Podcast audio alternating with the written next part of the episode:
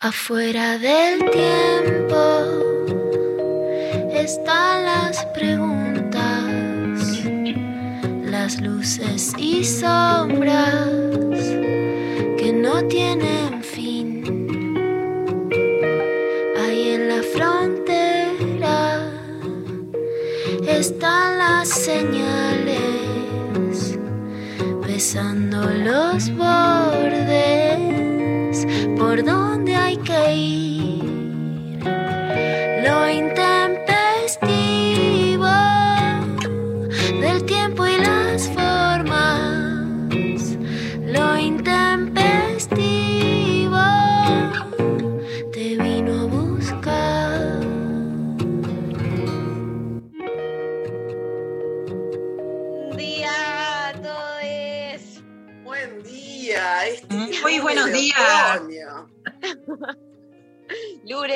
Lunes, lunes. Lunes de otoño, se vino el frescor.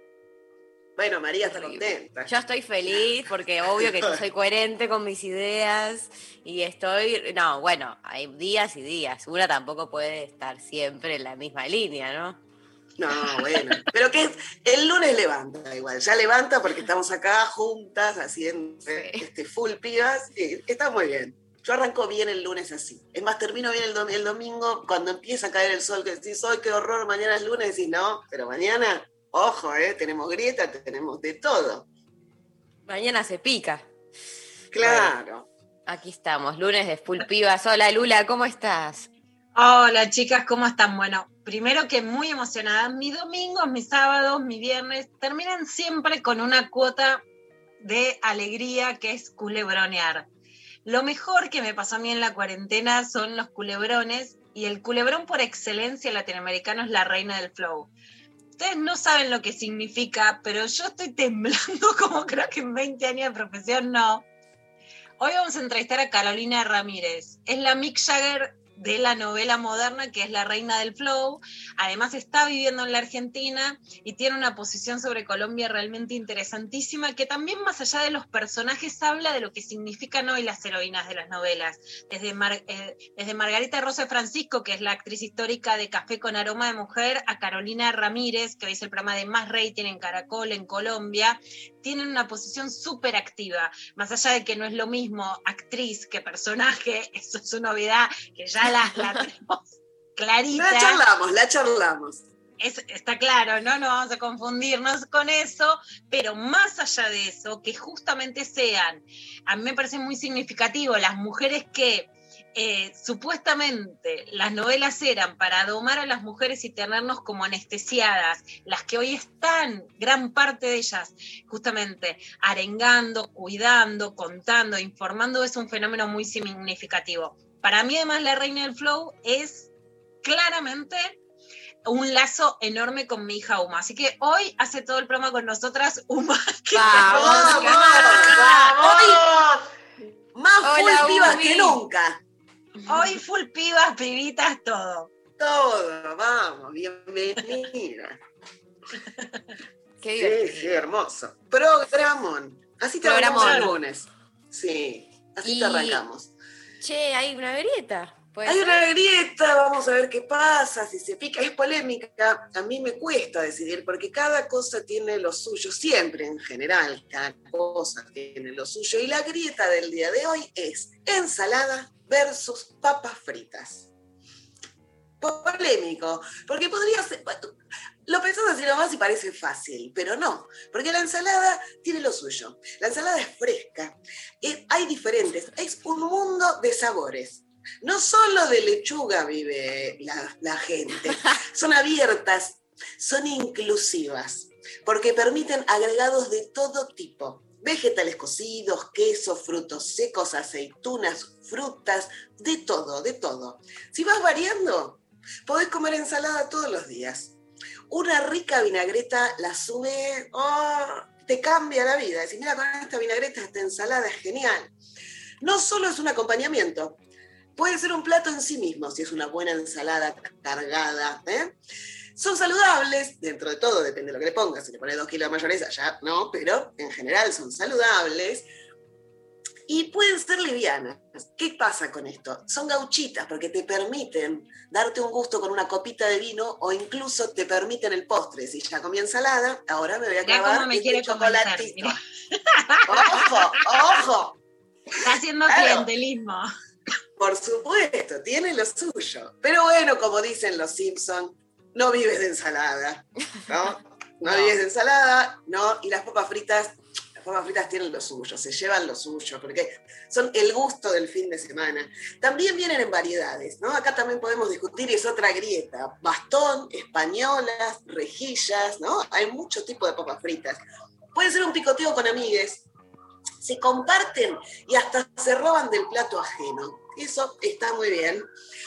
Son una buena entrada, porque como la podés eh, comer como para picar, o también son un buen acompañamiento. Y hasta con un huevo frito pueden ser un plato principal. Ojo, el cono de papas fritas en los lugares de playa es todo, es todo. Es la felicidad en un conito de cartón.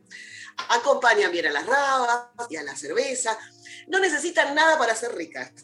No necesitan que le pongas nada. Con un poquito de sal ya está. Y después la puedes mojar en lo que quieras. Un ketchup, mayonesa, lo que te guste. Y además ahora vienen, viste, en las cervecerías vienen con de todo. Vienen, ya vienen con cheddar, panceta, verde. O pueden ser una bomba. Vos podés elegir. Entonces, una ensalada mixta y unas papas fritas bastón para mí son la mejor combinación de un asado y no puede faltar ninguna de las dos. Con lo cual estoy en el medio de un conflicto tremendo de intereses, porque las dos son como tienen lo suyo. Pero hay que elegir y esto es una grieta, así que les voy a dar primero la palabra a ustedes, ensalada o papas fritas. Eh, bueno, Silencio, empiezo- silencio. empiezo Sí, sí, me tengo que sacrificar por el team. Eh, para mí, eh, o sea, soy team papa frita, pero hasta el día que me muera y nadie me va a hacer cambiar de opinión. Quizás un par de mensajes oyentes me puedan ablandar un poco, pero eh, yo soy muy fan, soy militante de la papa en sí misma. Entonces, todo lo que... Muy Paulina Cocina es. es- es- Sí. Muy, muy de esta, esta cosa española que traemos, la papa, la tortilla, la papa La papa de, de cualquier manera, o sea, no hay forma en la que la papa no me guste. Y siempre me parece que es tan versátil, que tiene siempre la posibilidad de ser acompañamiento de cualquier cosa y de cualquier manera y que siempre va a quedar bien. Entonces yo soy muy militante de la papa y la papa frita, por ser una variante de la papa, se va a llevar mi voto indiscutido. Eh, pero bueno, entiendo las cosas piolas que puede llegar a tener la ensalada, no las voy a negar. Eh, pero bueno, yo estoy del lado de la papa frita. Muy bien. Yo claramente cuando he ido a comer con vos, Vero, sos muy de pedir una papa frita y una ensalada. Que me gusta porque Sí, es sí. como que me, me alivia, ¿no? La sensación de. La verdad es que yo como ensalada, tengo momentos de que desbarranco mucho, entonces pongo el freno y como ensalada. Pero sinceramente no me gusta la ensalada. Hay ensaladas más ricas que otras. Me gustan las que son menos clásicas, eh, las que tienen un poquito de onda, pero sinceramente la, la puedo elegir, pero no es algo que me guste. Si tuviera que elegir, voy por el medio, saliendo de los binarios. Mi comida favorita es como lomo con puré de papas. Me encanta el puré de papas, andás a ver qué, pero, viste, es como una cosa, nada, me calma, es como en el medio. Pero no pediría de ganas una ensalada. La incorporo, como decís, porque me la di en la pera, para bajar un cambio si tiene onda, le pongo, me gusta todo lo que es quesito azul, pasa de uva, todo lo que lo haga, lo que, lo, lo que no lo haga ensalada, me gusta. Me gusta la ensalada que no es ensalada, que no se autopercibe ensalada. que no sabemos. autopercibe ensalada. Le voy a dar mi voto a Uma, que ayer me decía, me acuerdo cuando fuimos a cacerolear en contra del tarifazo en la época de Macri, y después me llevaste y me robabas papas fritas, y así podríamos describir mi vida robándole papas fritas a mi hija, así que le voy a dar hoy el voto a Uma. Yo creo que solo comería ensaladas porque puedo comer un postre después de eso. Bien, ahí estuve bien en ese punto. Vota papas fritas. Vamos, Ubi. Y sí, yo en este caso me tengo que poner del lado de la minoría y voy a defender a la Ah, mi Voy a- argumento. Mira cómo roban ahora. Sí, Una, ¿eh? bueno. Pero yo soy, a mí me gusta la ensalada, entiendo que también me gusta esto de ponerle un poco de onda, no es que te como una ensalada, un tomate y una lechuga solamente, aunque cada tanto está muy bien y acompañan bien una carne, pero una buena ensalada, la ensalada puede variar todos los días, la papa sigue siendo papa. Yo la, la, la quiero, la papa, soy muy de la papa. En mi familia eh, hay la tradición de quién se come la última papa siempre. Eh, de hecho, en mi familia en una época hacíamos, cuando se podía, hacíamos competencia de tortilla. E íbamos girando por casas, ¿no? A la de mi hermana, a la mía, a la de mis hermanastras, mis padres, cada uno hacía La mejor familia. su mejor tortilla. El resto traía el resto de las cosas, un vinito, pero venían a mi casa, me tocaba a mí hacer la tortilla. Imagínate lo, lo, lo papa que somos en mi familia. Pero voy a, voy a bancar a la ensalada, porque hay que bancar los trapos también en algún momento. Quiero saber el resto del equipo. Sofi. Bueno, mi voto vale por tres, ya saben. Eh, No, no, no, no. Eh, no, para lo que, lo que para Luciana Pecker son los churros con dulce de leche, para mí son las papas fritas. O sea, son mi perdición, pero a nivel que me puedo descomponer comiendo papas fritas. O sea, no, no, es una comida en sí misma para mí. Y, pero lo que pasa es que soy de cuidarme y no las como muy seguido. Cuando la como, o sea, lo disfruto mucho, pero como mucho más ensalada. Ahí eso ya lo tendría como que llevar a terapia. O sea, como más lo que no me gusta que lo que me gusta, digamos. Eh, no, no lo lleves a terapia, llévalo al feminismo, ¿no? Obviamente. Vamos, es que nos educa no. para que disfrutemos menos, pero bueno, vale un Tal poco cual. cuidarse también. También es- son decisiones legítimas. Bueno, banco, no, no, no, voy por las papas fritas, aunque consuma más ensalada. Con Yo ketchup, que- Sofi, porque ese es un tema. Yo, por ejemplo, para mí la papa frita es mojada en ketchup.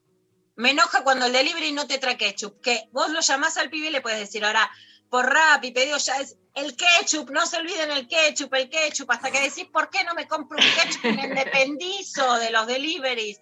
Lo Claro. hice, pero después comes el doble de papitas y ketchup.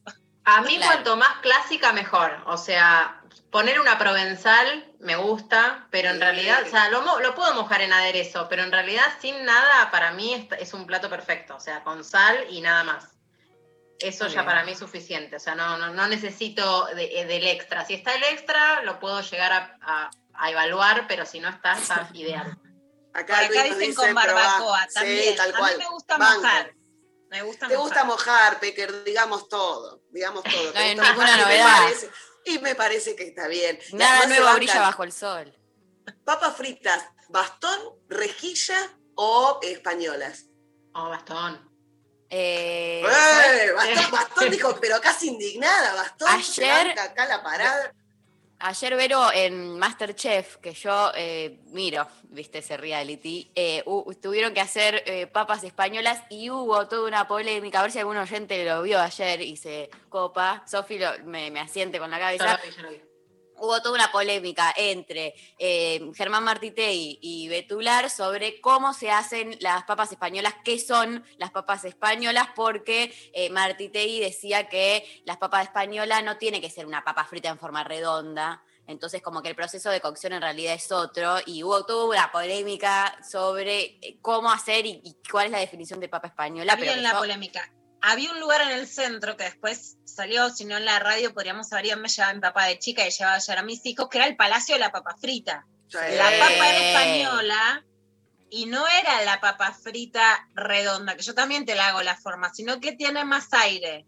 Tiene, Sí, tienen aire, porque se- decía ayer Martitei que es como que la cocción e- es, distinta, como que la tenés que sacar antes de, de que se termine como de quedar así crujiente, para que le quede esa cosa como en el medio más blandita, digamos, más aire, más, bueno, no sé. Veremos. Eh, yo banco igual la papa. Banco todas las regi... va- todo lo que sea papa frita la No, banco. la una rejilla vez. no, no, no la banco, pero para nada. No, re, bien la crujiente. Sí, Como que tiene- no mordés nada. Momentos, mo- momentos. Y no sé si alguna vez hicieron, y que no me escuche la gente de Masterchef en este momento, por favor, pero eh, paquete de papas fritas, cuando no tenés mucho tiempo, lo humedeces en el huevo con una cebollita saltada y sale tortilla, no te das cuenta que es de paquete de papas fritas. No le Exacto. sal.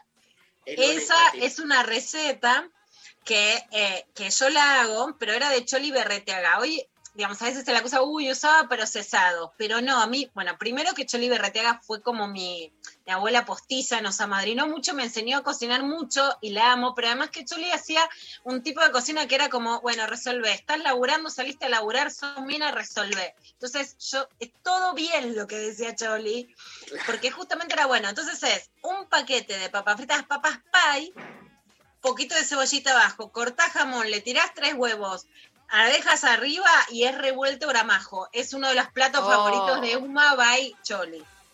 Qué Sí. rico, qué rico. Mira, qué ganas de comer ahora. Ah, no, son las no. 11 de la mañana. Qué Bueno, no eh, puede. participen de la grieta del día de hoy mandando su mensaje al 11 39 39 88 88. Mándenos audios, los queremos escuchar diciendo yo banco la papa frita por esto, yo banco la ensalada por esto. Eh, arroba lo intempestivo en redes. Sí, Vero. Y, y queremos, queremos recetas también, de cómo hacen el revuelto, cómo hacen la tortilla, qué le ponen a la ensalada para romperla, todo, todo. Todo es bienvenido. Eh, recuerden que está eh, la grieta, la votación, en tanto en Twitter como en Instagram. Ya hay boca de urna después de la canción. Les comento, es arrasador lo que tenemos para comentar. Eh, vamos a la pausa, entonces nos mandan sus mensajes 11 39 39 88 88 y nos vamos escuchando a Charlie García haciendo, nos siguen pegando abajo y volvemos con este lo intempestivo full pibas.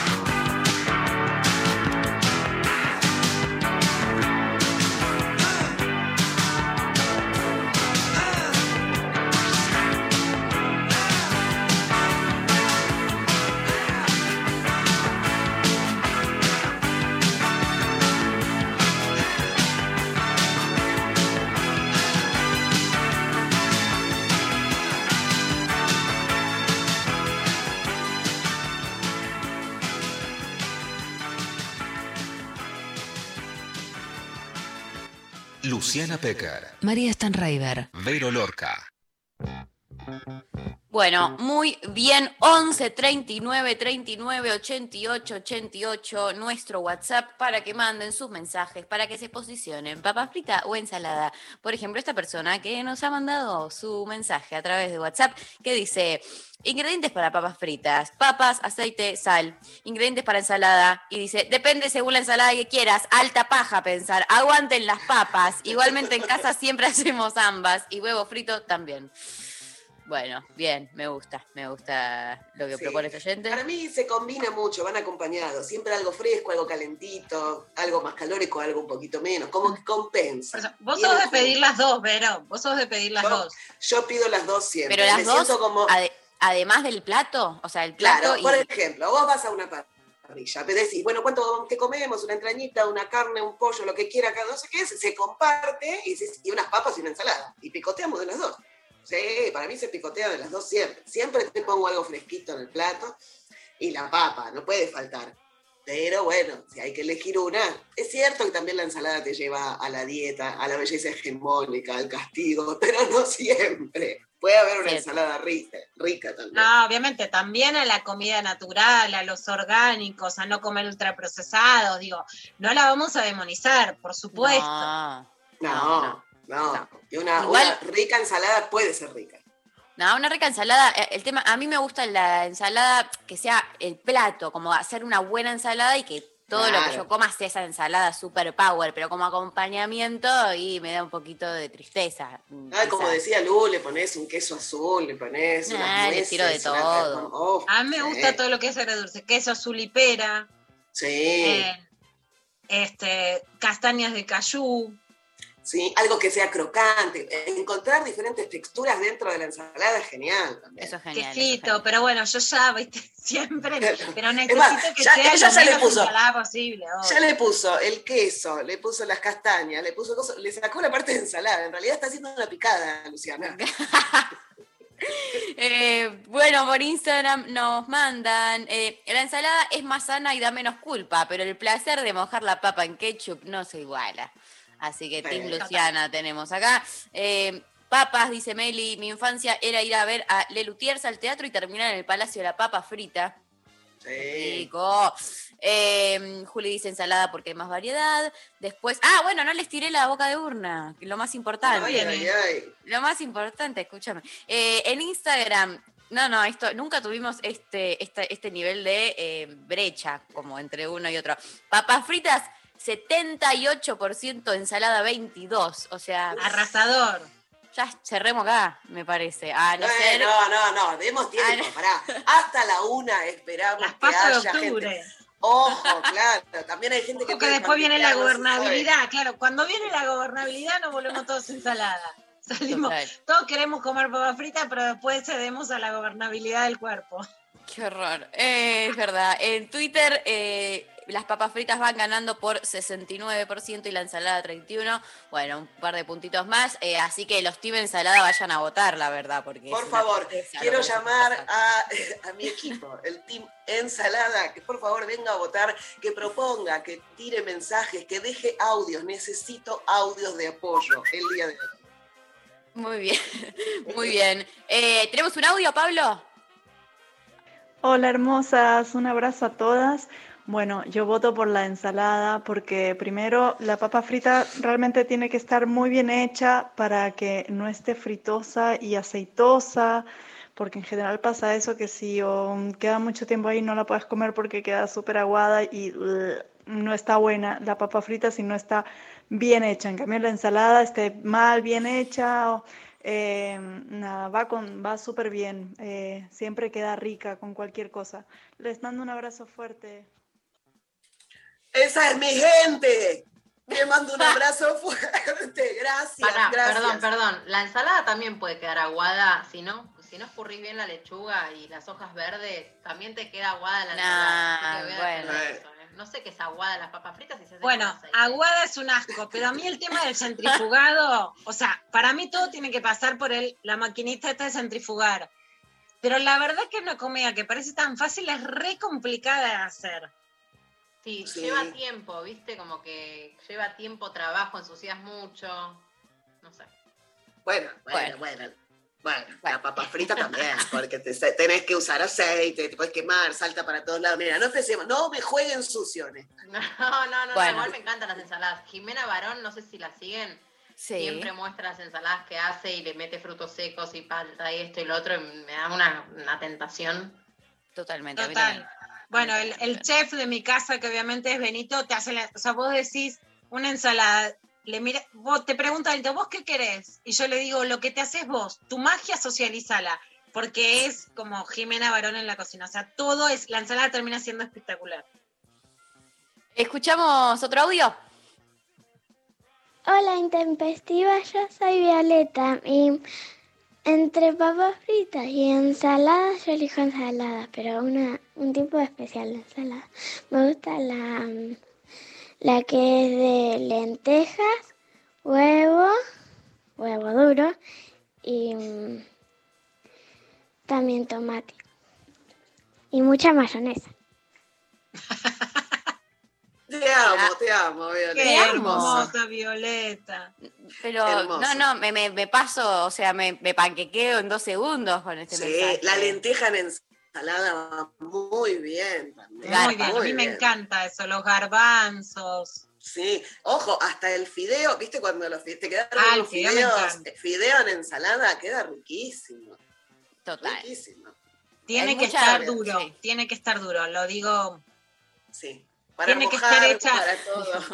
Pero siempre Para desbarranca. todo, No sé cómo ya estamos mordiendo la, la banquina. En 3, 2, 1, ta, ta, ta. No, porque hay algunos que te dicen pasta salad. Es un fideo pasado que es una. No. Que decís que asco, no. Ahora, bien, perfecto. Sí, Con aceitunas negras, tomate, Mm. una- mm, riquísimo. Riquísimo. Eh, acá nos mandan por Instagram, las papas no tienen horario ni contexto. No digo que, baj- que no bajones una ensalada, pero bueno, hay algo de, de- de- de que se puede comer, se puede merendar, la papa frita, se puede comer en cualquier momento, a las 11 de la mañana te podés clavar una papita, una ensalada quizás a las, no sé, 5 de la tarde, medio raro, pero la- unas papas, escuchame una cosa. Sí, bueno, también es un poco raro, pero bueno, si estás en la costa, estás en la playa, estás... Sí, bueno, sí, pintan unas papas fritas, una cerveza, en cualquier horario, pero... Y pero la merienda también es como que es, muy amplia. Yo creo que la merienda puede eh, abarcar cualquier tipo de comida menos una ensalada. Porque la verdad es que un sanguchito entra, una papita entra, cualquier cosa dulce entra. La ensalada de merienda no, No, es un entra. poco raro, es un poco raro. No es que no entra. llegaste a almorzar y se te hizo tarde. Sí, total. total. Eh, hola chiques, nos mandan por WhatsApp. Hacer una ensalada rica es carísimo para comprar una palta hipotecas la casa. La papa es del pueblo, barat. Se comía hasta en la guerra. Un poco de coherencia. Ah, bueno, además piden coherencia. ¿Cómo corren ideológicamente en este programa? Por todo hay que pedir perdón. Por, No, bueno, cuando... perdón por las paltas. Sí, sí. Estamos que diciendo lo que nos gusta, no lo que podemos pagar. Claro, estamos jugando, es un juego ideal en el que yo, si me decís Claro. cuál es tu ensalada ideal, te tiro un montón de ingredientes que claramente no son para nada accesibles, por eso los puedo imaginar y puedo ilusionarme con eso. Pero bueno, la papa Claro. Es cierto que la papa, la papa es noble. La papa es no, qué fruta noble, la papa. Eh, claro. Eh, bueno, otros mensajes que llegan por Instagram, por ejemplo, nos mandan, eh, bueno, Cata dice, las papas fritas son hogar, joda, amor, felicidad. Luna dice, papas fritas con cheddar, el permitido de las salidas con amigas, se extraña. Hubo una moda, ¿se acuerdan? Como muy fuerte de papas fritas con cheddar. Yo Sí. me, me asqué, no puedo comer nunca más una papa con cheddar, creo que me mato. Yo, mm, como A comediante, a mí me gustan sí. también. Como comediante, muchas veces ibas a actuar en lugares y te pagaban con cerveza y papas fritas, con cheddar o pizza. Era como el, el alimento balanceado de los comediantes en una época.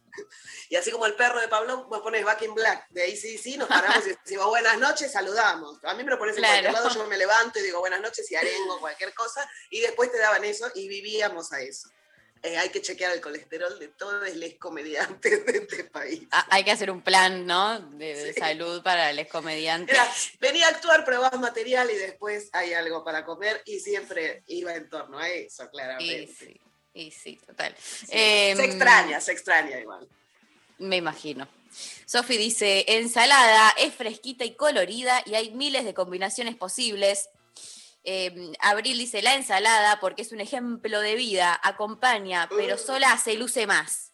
Bueno, Eh, ejemplo de vida es muchísimo. Ejemplo de vida. Amo a esa gente, amo a esa gente exagerada que lleva la bandera hasta el final. espectacular. Me encanta, me encanta. Eh, también nos manda eh, Vivi, dice, ensalada con lo que haya en la ladera y en toda época se puede mezclar todo, incluso meterle papas fritas. Bueno, ojo. Eh, Ojo con, con esa combinación. ¿qué, qué pasa? Puede ser, ¿eh? Puede haber una novedad que sea una buena ensalada cuyo ingrediente sean unas papitas. Quizás no las bastón, habría que pensar. Puede ser otro tipo de corte, ¿no? Bueno, No, la ensalada papa huevo duro. Papa, tomate y aceitunas, papa y, y lentejas, rindiéndole honor a Viole y su sugerencia. eh, la Rus. ¿Qué, ¿Qué estamos escuchando? La calabaza en la ensalada también me gusta. Sí, los vegetales cocidos quedan muy ricos. Sí, me gusta. Yo prefiero ese tipo de ensaladas, la verdad, más que los frescos. Como que me gustan cuando está ahí, en una cosita más pasada por fuego. Eh, bueno, eh, acá me escribe mi amigo Juli que me dice totalmente de acuerdo, la ensalada es una eterna acompañante. Eh, es como Steven Vincent, siempre secundario, si es protagonista de la peli es mala. Bueno, gracias Juli. Eh, bueno, muy bien, un montón de, de mensajes nos siguen mandando, entonces 11 39 39 88 88, nuestro número de WhatsApp, nos mandan audios, se posicionan en la grieta de hoy y si les parece nos vamos a la pausa a escuchar un tema, mientras que seguimos reflexionando sobre la grieta de hoy. Eh, escuchamos a Mimi Maura haciendo Jamás estuve aquí y volvemos para alta clavada de noticias.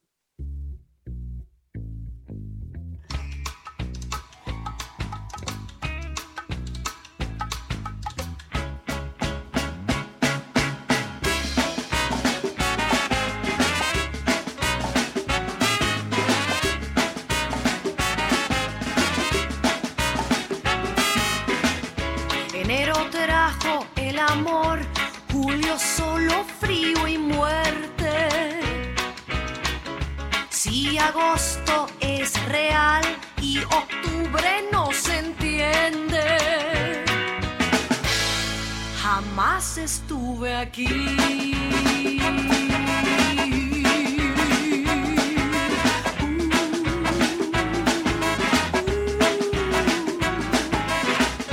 Son las ocho, son las seis, son las diez o son las nueve.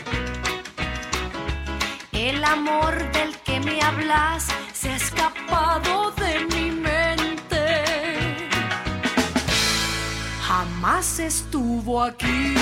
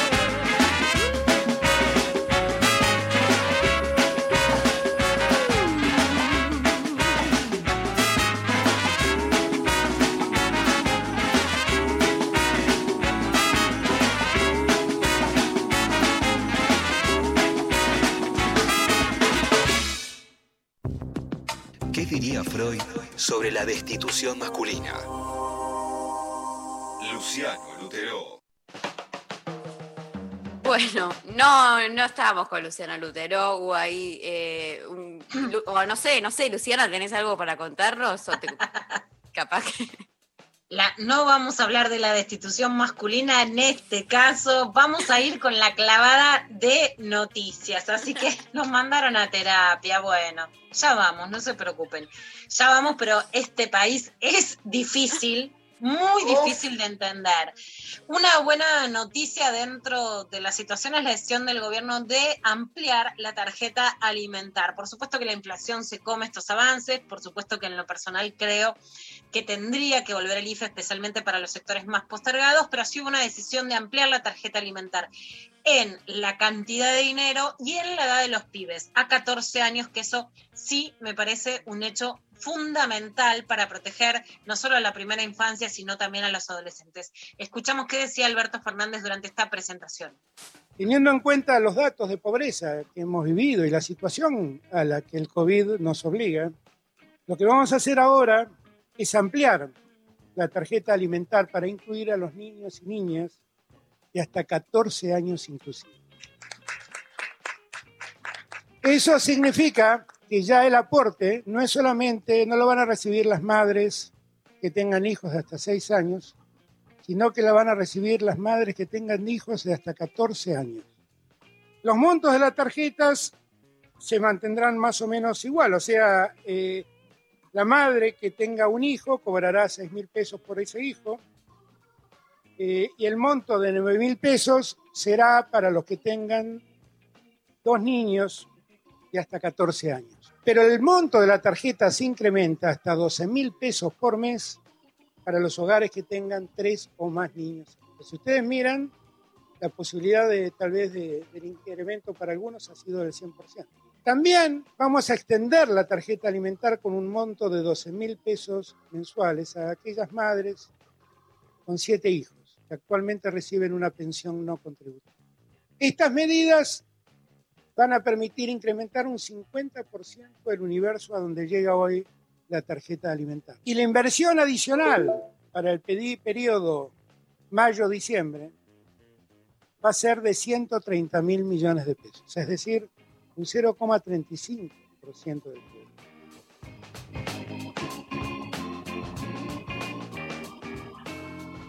Bueno, este es el anuncio de Alberto Fernández, es un anuncio importante y también acá tal vez uno de los mayores hallazgos de la gestión, que es difícil de medir porque estamos parando el retroceso y no avanzando en derechos. Entonces, en general, uno ve los goles y no las atajadas.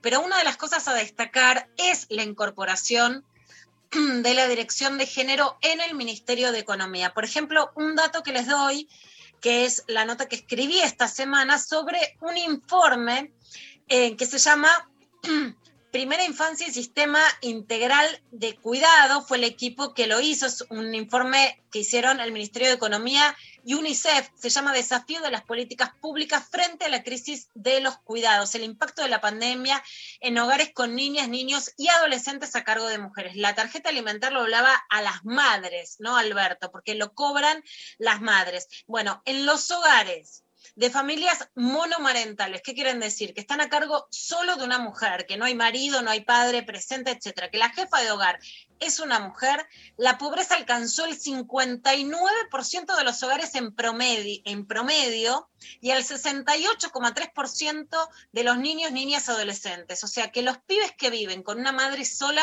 son más pobres en la Argentina. ¿Por qué? Porque cuando el padre se borra, no aporta, no es que solamente ese machismo perjudica a las mujeres, sino a los pibes. Frente a eso, la política de aumentar el, la tarjeta alimentar claramente es el camino hacia donde hay que ir. Alcanza, obviamente que no alcanza. Alberto también habló de la ganancia de las empresas alimentarias y lo escuchamos. Ahí lo que pido, perdón por la vehemencia, pero es la vehemencia de la preocupación, del dolor y del afecto. Yo ahí lo que pido es que, por favor, el esfuerzo tenemos que hacerlo todos, no algunos. Y los que menos esfuerzo deben hacer son los que menos tienen, que son los que indefectiblemente tienen que ir a comprar sus alimentos y ven que los precios no paran de subir. Por lo tanto, a esos no les vamos a pedir más esfuerzo, porque no son ellos los que deben hacerlo.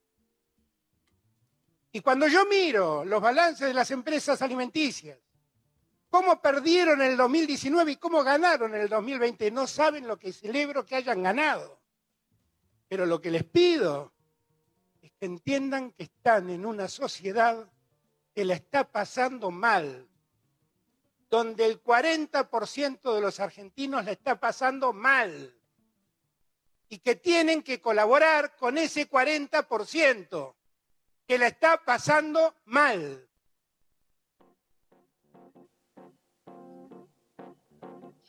Bueno, un dato importante justamente para hablar de pobreza.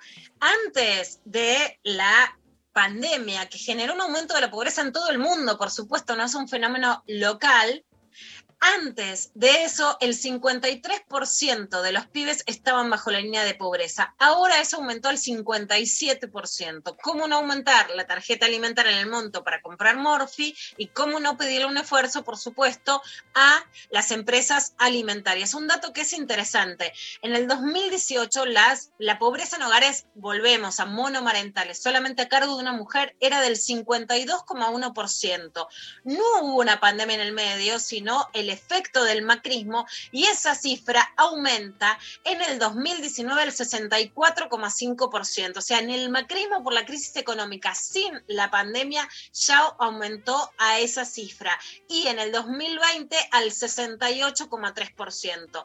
Pero pasamos de 52 a 68. Se necesita que además del Estado, las empresas también sean quienes pongan lo suyo. Pero hay quienes al mercado no le quieren pedir nada, porque les parece que el mercado es sagrado.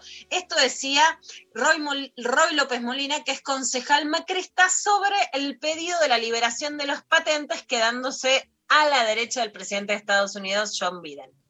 ¿Qué significa liberar una patente? Una expropiación. Expropiación. expropiación. No es nueva la campaña, empezó en octubre del 2020 para que se liberen las patentes. Entonces digo, ¿qué pasa con la inversión? La intención es buena, se entiende lo que se quiere hacer, pero también hay una realidad. Existe el fin de lucro, existen los laboratorios que quieren ganar dinero. Es como la metáfora de la cigarra y la hormiga. La hormiga trabajaba todo el año para reunir lo que iba a necesitar para dar respuesta en el invierno. Y la cigarra miraba. ¿Qué pasaría si esa metáfora terminaría con que, por un decreto, la cigarra estaba liberada para expropiar el esfuerzo de la hormiga? Bueno, esto es exactamente lo mismo. Por eso, desde el interbloque Cambiemos, votamos en contra. ¿Qué? O sea, no, la No, eh, no. ¿en qué momento son hormiguitas? ¿No? Eh, bueno, no, me superó esta Sí. Bueno, por supuesto que tiene que ver con discursos más liberales. Es un pedido que además en este caso, por supuesto, rechaza a Pfizer, pero que John Biden dijo, bueno, ok, estamos de acuerdo. ¿Por qué? Porque hoy se produjo ya no el inicio de la vacunación, sino la obscenidad de que en Estados Unidos sobran y en India estamos viendo niveles explosivos de la vacuna. En Brasil, el presidente de ultraderecha Jair Bolsonaro dijo que también estará a favor de las patentes. ¿Por qué? Porque hay una crisis en nuestros países. Y algo que quiero destacar es que el año pasado pude entrevistar a Susana Malcorra, que por si no les avisaron a la gente de Cambiemos, les cuento que fue su canciller y propuesta por el gobierno de Macri para ocupar un lugar muy destacado dentro de Naciones Unidas y fue una de las líderes que junto a Oxfam pidió la liberación de las patentes antes del desarrollo de las vacunas y dijo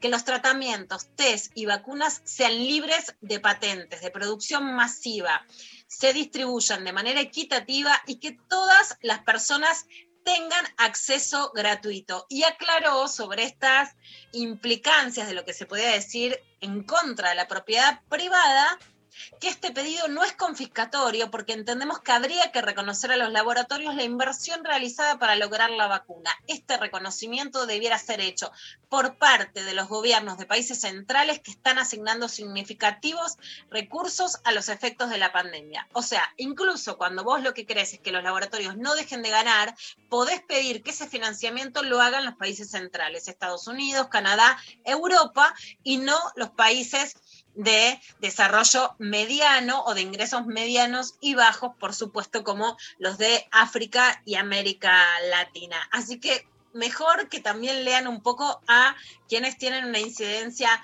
en, en el mundo y no solamente en la, la bravuconada liberal en Argentina. Más allá de eso, está, por supuesto, estallado el tema de qué pasa en las escuelas. La verdad que en este sentido, un desmanejo absoluto. Hay que cuidar a las que cuidan, hay que cuidar a los docentes, hay que cuidar a las madres, y se produjo un desmanejo político que tiene responsabilidad el gobierno nacional, que tiene responsabilidad el gobierno de la ciudad, que tiene responsabilidad de la Corte Suprema de Justicia, pero que realmente es muy grave. Hoy, por dar un ejemplo, hay una convocatoria de la Escuela Pública 13 en colegiales que van a entregar un petitorio para que se cumpla el protocolo. Las familias de la escuela 13 convocan hoy a las 12.30 en la puerta de la escuela que se enconde al 200 para hacer entrega ante la conducción de un petitorio donde exigen que se cumpla el protocolo propuesto por el Ministerio de Educación porteño al inicio de clases, que plantea garantizar los cinco días de la semana, pero en formato bimodal, completando la educación presencial con actividades formales virtuales.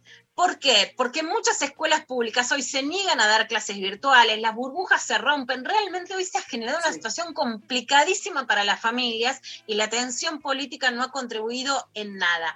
Vamos a escuchar ahora también a un docente que con mucha vehemencia cuenta la situación. Este es Juan López y cuenta lo que está pasando también con la angustia de los chicos, pero no solamente como te la quieren vender, sino qué pasa cuando se pueden contagiar de coronavirus ellos o sus familiares.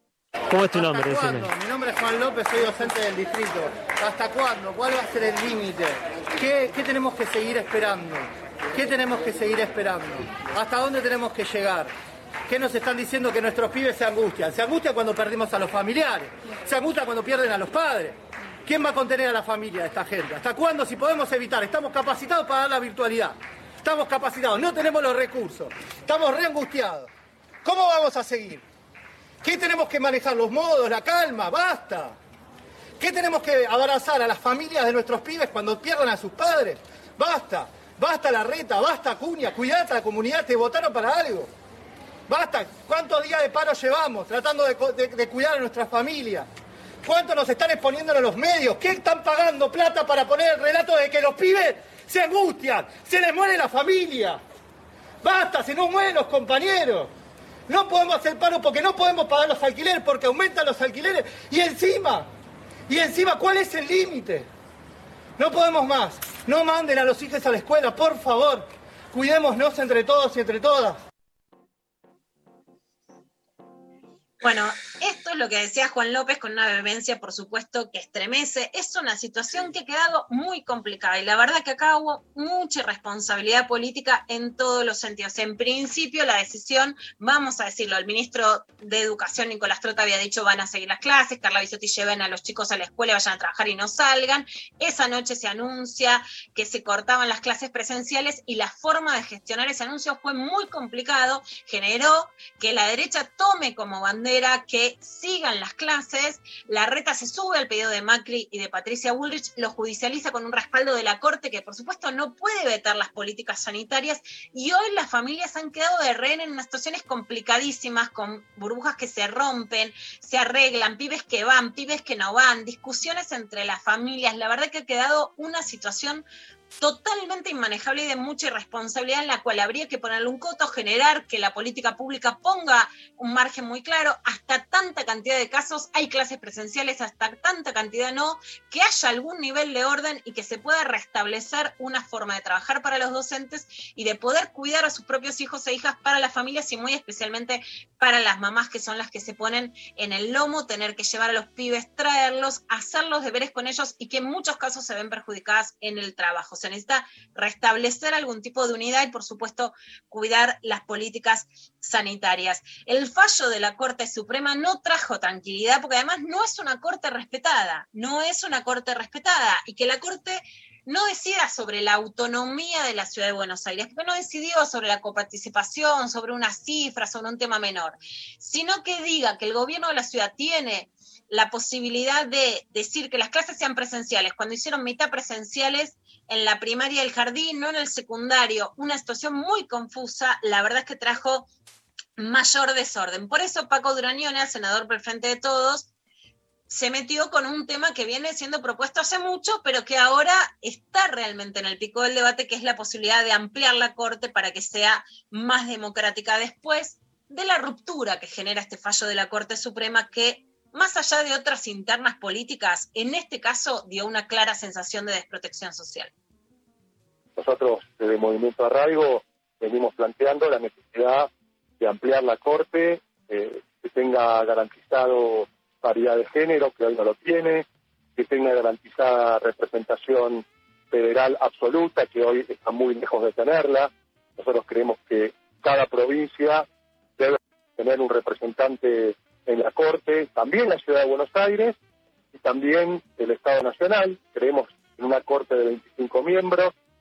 Eh, parece eh, un número importante, pero la mayoría de los países de la región y, de- del mundo, y de Europa principalmente, que de donde viene eh, gran parte de las fuentes del derecho eh, argentino, también tienen esa, esa cantidad de Bueno, esto era lo que decía Paco Duraneona. Por supuesto que hay un pedido de reforma judicial feminista en este sentido. Hay que decir que la Corte perdió representatividad.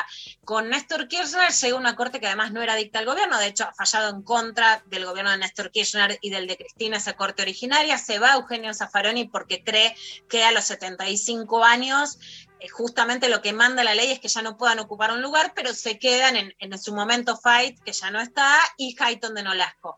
Hayton de Nolasco queda como la única mujer en la corte, cuando antes tuvo y la primera mujer nombrada fue Carmen Argibay, que ya falleció. Pero pasar de dos mujeres a una es poco, y en este caso además hay que decir que se abstuvo Hayton de Nolasco. Da la sensación, más allá de los lineamientos más puntuales del fallo, de una corte que hoy no tiene la representatividad de género que debería tener y que acompañe el movimiento social de la Argentina. Más allá de esto, vamos a lo que pasa en Chubut, donde una trabajadora estatal desde el corte de la ruta número 3 le habló al gobernador Arcioni. Buenas noches, soy compañera de ATE. Este día hemos venido a la mañana a la, provincia de Chubut, a, a a pelear por nuestros salarios. Acá ahora estamos en la ruta eh, dándole el apoyo porque no queremos que estropeen nuestro río y la vamos a seguir luchando y apoyando a nuestros compañeros. Espero que de una vez por todas eh, el gobierno provincial haga algo tanto por los salarios, que es una vergüenza, no se puede estar luchando por algo que, que no se da, que nuestros hijos necesitan tener ropa, comer y también necesitan un río sano y limpio. Por favor le pedimos que una vez por todas quien nos gobierna, quien nos representa, respete lo que decide el pueblo y que se haga realidad. Bueno, no es no, dijo en una consulta popular el pueblo de Chubut sobre la mega minería y por eso el reclamo social en una provincia que viene con un conflicto muy alto y específico en la Argentina se une con el reclamo por los recursos naturales, el agua y el ambiente en un Chubut muy convulsionado. Por otro lado, por supuesto que desde hace mucho venimos siguiendo, además en lo personal, gestando la denuncia de Telma Fardín. La denuncia de Telma Fardín se hizo en Nicaragua porque fue el lugar donde sucedieron los hechos. Hay un pedido de extradición a Nicaragua por violación agravada. Juan D'Artés es ciudadano brasileño y se refugió en Brasil, en donde la ley, a diferencia de la Argentina, lo que dice es que no se pueden extraditar a sus ciudadanos, pero sí se... Lo que se esperaba es que la justicia brasileña le diga que no podía extraditar a Nicaragua y que ahí después de un largo proceso se viera si se podía continuar el juicio en Brasil. Todo sucedió mucho más rápido y con mucho más ímpetu por parte de la, justicia brasileña, donde un fiscal decidió por primera vez en un fallo histórico en América Latina que él iba a denunciar de oficio a Juan D'Artés por estupro agravado y la justicia ya lo aceptó. Es llamativo la poca repercusión de la noticia en Argentina y seguir diciendo mmm, le creo no le creo cuando hay tres ministerios públicos fiscales que lo que dicen es que hay pruebas suficientes para juzgar a D'Artés, que está en Brasil. Ya no le queda otra, porque si sale tiene una orden de captura de Interpol. Si se queda, tiene que enfrentar a la justicia. Por supuesto, con un aparato de mucho dinero a su favor. Pero la televisión brasileña lo, siguió, hizo un trabajo de, de investigación sobre dónde estaba, le tocó el portero eléctrico y Juan D'Artés dijo esto después de que su última nota había sido asumiendo la relación sexual con Telma Fardín, por supuesto no consentida con Mauro Viale, y en este caso en Record TV en Domingo Espectacular dijo esto. Boa noite, Cabrini. Só quero dizer que finalmente vou poder me defender. Desde o começo estou à disposição da justiça brasileira. Mesmo querendo ir a Nicarágua, os advogados não permitiram e ainda bem que escutei, não ofereciam garantia nem da vida. Eu não fiz nada do que me acusam. Sou inocente. Foi muito, muito tempo de injustiça, de ver sofrer a minha família. Na verdade, não desejo isso para ninguém. Mas graças a Deus, hoje estamos mais fortes e mais unidos que nunca. Bueno, más allá de su familia, vive con su esposa y con sus hijos. Hay que ver también qué, qué pasa con eso desde allá. Eh, D'Artés da estas declaraciones, no es que corría peligro su vida en Nicaragua, porque era la justicia la que lo llamaba y justamente porque el Ministerio Público Fiscal de Argentina, a través de la UFEM, garantizaba también eso y no es que corría riesgo su vida y que por eso no podía ir. Si no podría haber venido a la Argentina, ¿por qué no vino a la Argentina? Bueno, porque lo hubieran extraditado a Nicaragua.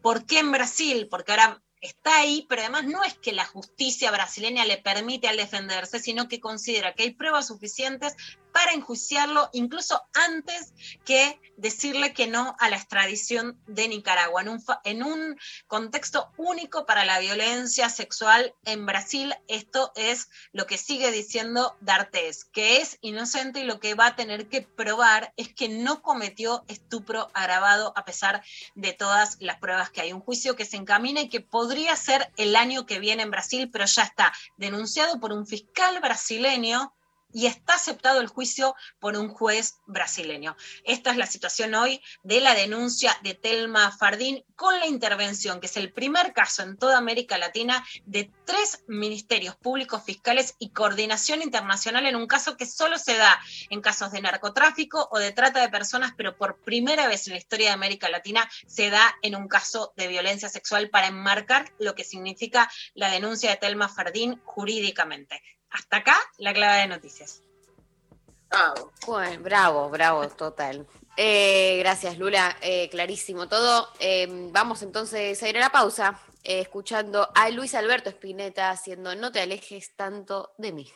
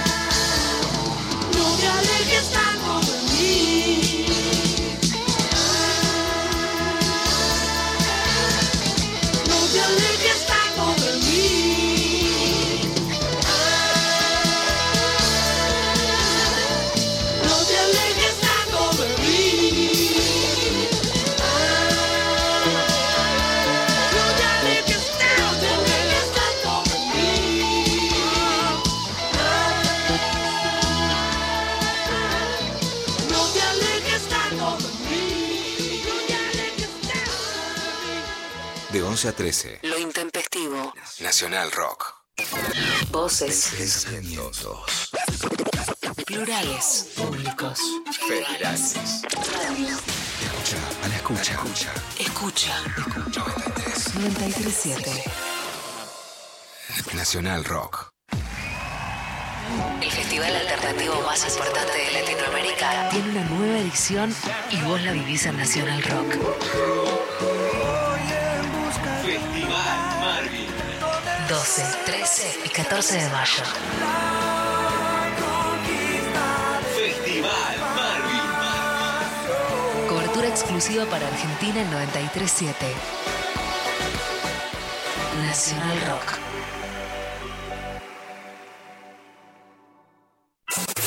Mujeres fuertes en la vuelta.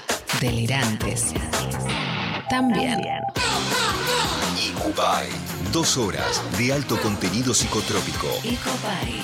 Lunes a viernes de 18 a 20 con Tania Bedeltoff, Charo López y Barbie Recanati. Icupay. Por 937. Nacional Rock. Hace la tuya.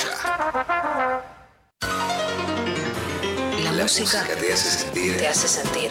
Mientras seguís volando.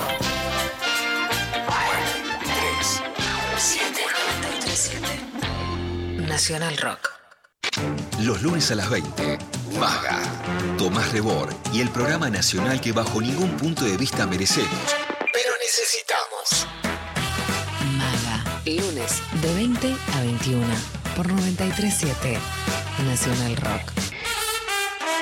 Hace la tuya. 937. Estamos en Twitter. Arroba Nacional Rock 937. Luciana Pecker. María Stanraiver. Vero Lorca.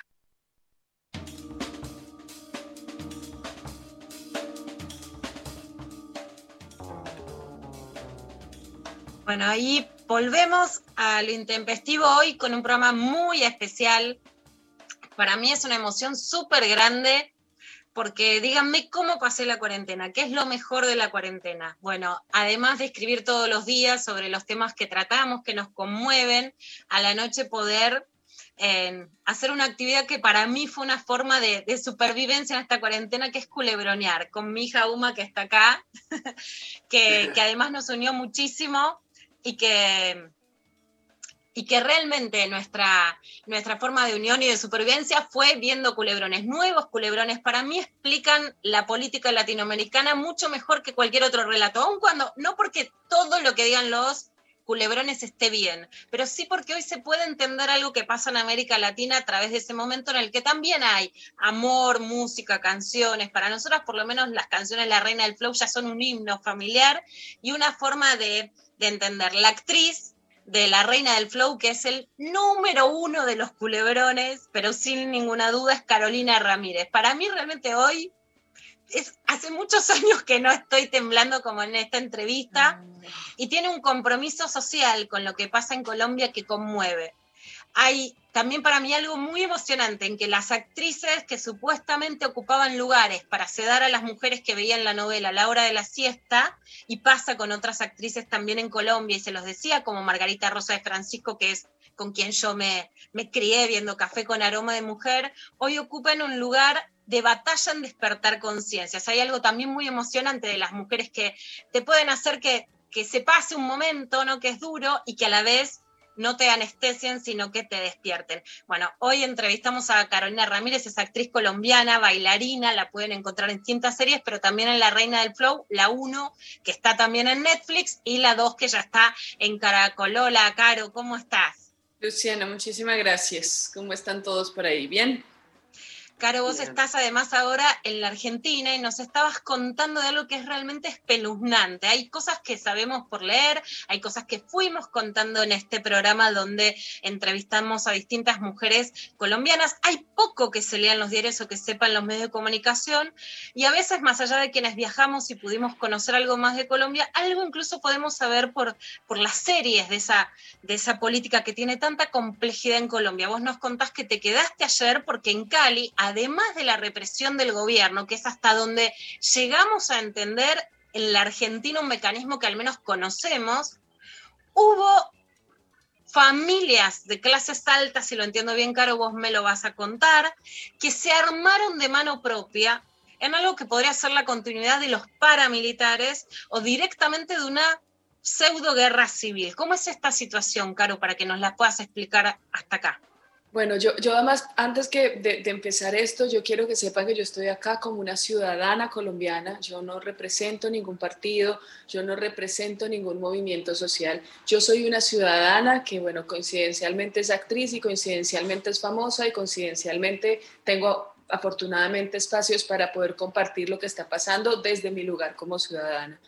Eh, en Colombia la situación se ha venido encrudeciendo porque aparte, digamos, de esa estrategia que tiene el gobierno para des, deslegitimar la protesta social como un derecho fundamental, eh, nos están llevando a un límite para precisamente justificar ese poder del Estado eh, por encima de los derechos humanos.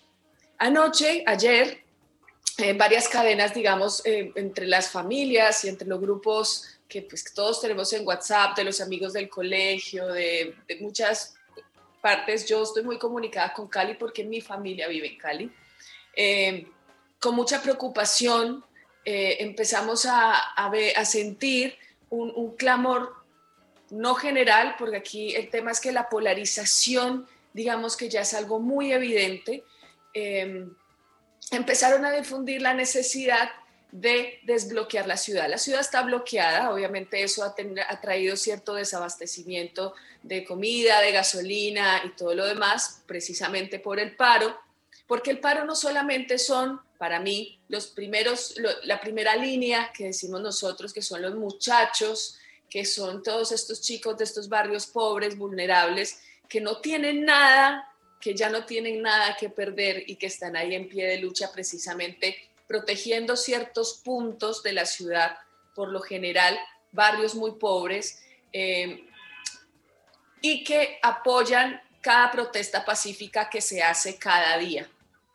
Eh, entonces, digamos que se eh, empieza a, sentirse la escasez, empieza a sentirse el desespero, no solamente en las clases altas, también en las clases medias, el pequeño empresario, el dueño de su local, que, se está viendo afectado porque no están entrando camiones o si entran son muy limitados y de alguna manera cierto control también lo ha ejercido pues esos muchachos que están ahí en las barricadas impidiendo que entre algo hasta que al presidente se le ocurra eh, eh, negociar o se le ocurra pensar en un tipo de diálogo con ellos.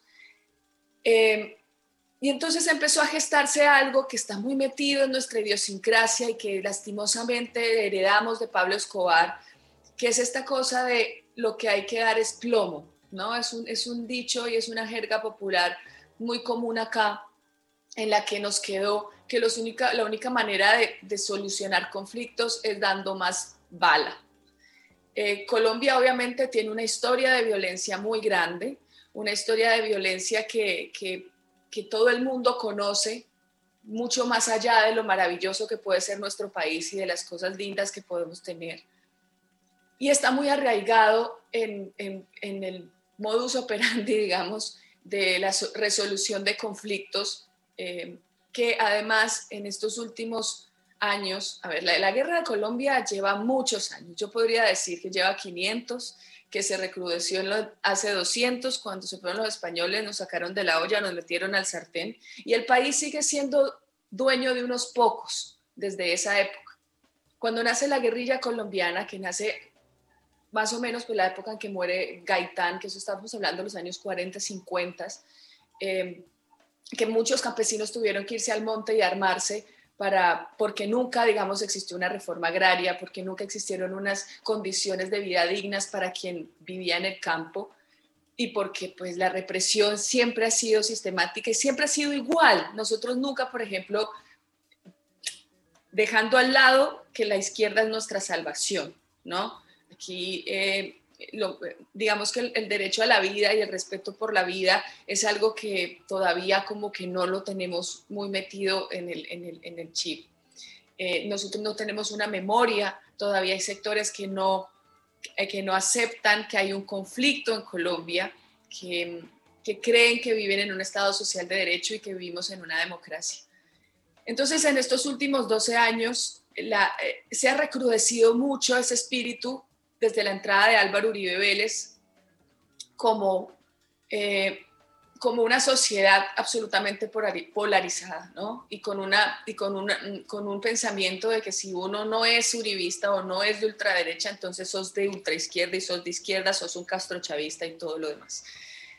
Entonces, anoche muchas familias, sobre todo, digamos, empezaron con las familias como más, más adineradas de alguna manera, eh, que precisamente nosotros decimos que vienen de la cultura paramilitar, porque Colombia ha tenido muchos eh, agentes de, de- de- de guerra y de conflicto.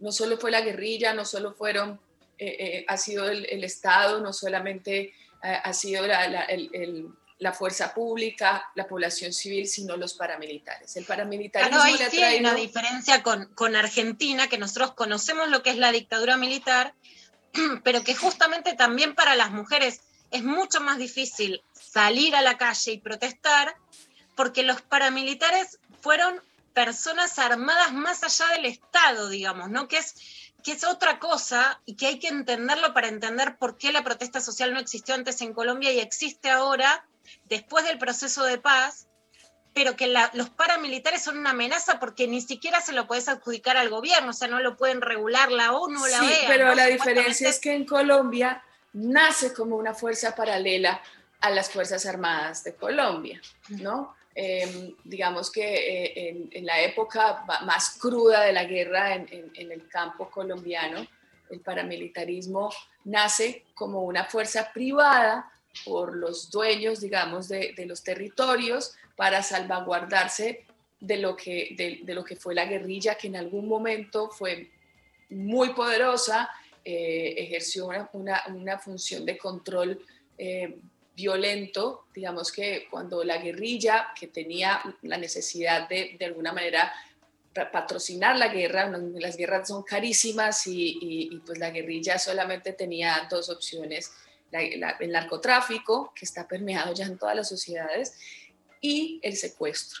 El secuestro creo que ha sido el lastre más, más grande que ha tenido Colombia y esa fue la razón principal por la cual en algún momento casi toda la población, no casi no, toda la población colombiana civil rechazó por completo y la guerrilla perdió precisamente esos ideales eh, sociales eh, de, de lucha que, que, que es una lástima porque sí, tienen algo de romántico, algo de utópico, todo lo que queramos, pero nunca fue precisamente quitarle la libertad a tantos colombianos que, que lo padecieron.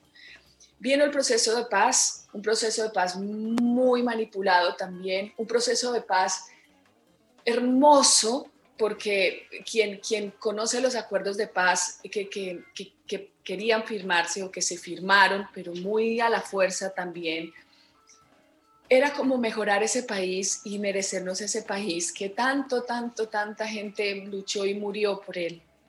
Eh, ¿Qué pasó? Que cuando estábamos muy cerca de acabar precisamente, porque digamos que uno de los grandes eh, aportes que se hizo es que la marca FARC se acabó, la marca FARC. Obviamente ahora hay muchas disidencias, sistemáticamente a cada desmovilizado han venido asesinando, Colombia es un país donde hay miles de asesinados de precisamente de ese conflicto. Estamos hablando de 6.270, y si me equivoco en la cifra, perdónenme, pero son más de 6.000 los eh, falsos positivos. Los falsos positivos son chicos que fueron robados prácticamente, engañados y después asesinados y hechos pasar como, como, como guerrilleros caídos en combate. Esto pasó en todo Colombia. Colombia es una gran fosa común eh, de, de desaparecidos y de, y de personas que, que han perdido su vida simplemente porque fueron a buscar un trabajo y un día desaparecieron, aparecieron disfrazados de guerrilleros en territorios y eso, digamos que eran las cifras que el ejército mostraba a- al, gobierno. Mostraban como una victoria en la lucha contra el narcotráfico y la guerrilla, lo que en realidad era gatillo fácil contra pibes que no estaban involucrados en esos procesos. Exacto. A eso le sumamos que Colombia es un país con una desigualdad social muy grande. Pues, entendemos que vivimos en un país como Latinoamérica y que es algo que se, que se, que se, que se reproduce, que, que, lo vemos de alguna manera, porque pues un poco eso también es Latinoamérica, pero en Colombia las cifras han sido espeluznantes. La última cifra de pobreza, estamos en el 42% de pobreza. Eh, la educación, eh, que no es gratuita, que no es eh, para todos, el acceso a la salud, que además ahora pretenden meter una reforma a la salud en este momento coyuntural. Como la gota que rebasa el- todavía el fuego Exacto. después de- del proceso de reforma tributaria, ¿no? Exacto, la gota que rebasa el vaso es la reforma tributaria, pero yo quiero que entiendan que en Colombia nosotros estamos marchando desde el 2019. El 2019, en noviembre, fue el gran paro nacional que fue interrumpido por la pandemia. La pandemia nos obligó a meternos otra vez a las casas, pero esta lucha ya había empezado. Lo que no pudimos, lo que el pueblo no pudo aguantar más, y esto sí lo hablo desde todos los sectores, es que en plena pospandemia, digámoslo, o en el tercer pico, nosotros estamos en tercer pico de, de pandemia, eh, se les ocurre una reforma que lo único que hace es hacer que la gente del común pague las cagadas, perdón la palabra, que este gobierno hizo al hacer una reforma tributaria en el 2019, donde las grandes empresas y los grandes capitales no pagan impuestos. Eso creó un gran hueco fiscal que pretendían fuera el pueblo el que lo tapara y el que lo cubriera. Esta situación ha venido en un crescendo sistemático de violencia, donde para nadie es un secreto porque están los videos, porque ahora, a diferencia, digamos, de la época de la dictadura de ustedes, todo el mundo puede grabar y todo el mundo tiene una cámara y se puede ver y todos podemos ver exactamente cuál es el tipo de represión que estamos viviendo. Pero a eso le vamos a sumar que el Estado está llevando a la ciudadanía a un, esta- a un momento muy doloroso que, precisamente fue lo que pasó ayer. Eh, se está quebrando la voz y todo porque es que yo todavía no puedo entender cómo, cómo, cómo puede pasar eso. Eh, donde la fuerza pública lo único que hace es desaparecer para que esta población que hoy se está armando salga a asesinar indiscriminadamente a los protestantes. Nosotros tenemos una, un- una indígena, una población indígena muy grande, muy azotada. El indígena colombiano que no ha desaparecido del todo, queda un 1% de los indígenas que teníamos, pero ese 1% es una población muy fuerte que ha aguantado años y siglos de represión. Han, sobrevivido a paramilitares, han sobrevivido a guerrilla, han sobrevivido a a al Estado, han sobrevivido a todo y ellos son una fuerza muy importante, eso se llama la minga. La minga o la guardia indígena, siempre que hay una manifestación en Colombia, porque nosotros hemos venido a empezar, o sea, desde el gobierno de Santos, Colombia empezó a manifestarse otra vez. Colombia no se manifestaba precisamente por el miedo, miedo. que sentía el manifestante a ser fichado de alguna manera. Nosotros empezamos otra vez a, a- a- a- marchar por muchas razones. Nunca voy a olvidar, por ejemplo, la primera vez que marché en Colombia, en Bogotá, por la, por la marcha de los estudiantes. Querían, querían hacer una reforma estudiantil y fueron los estudiantes del país que caminaron desde sus ciudades hasta Bogotá y, y esa ley pudimos tumbarla. Y pude verlo por mis ojos y yo sentía que estaban viviendo un momento histórico porque vivía en un país donde protestar, como lo estamos viendo hoy, al parecer es un delito.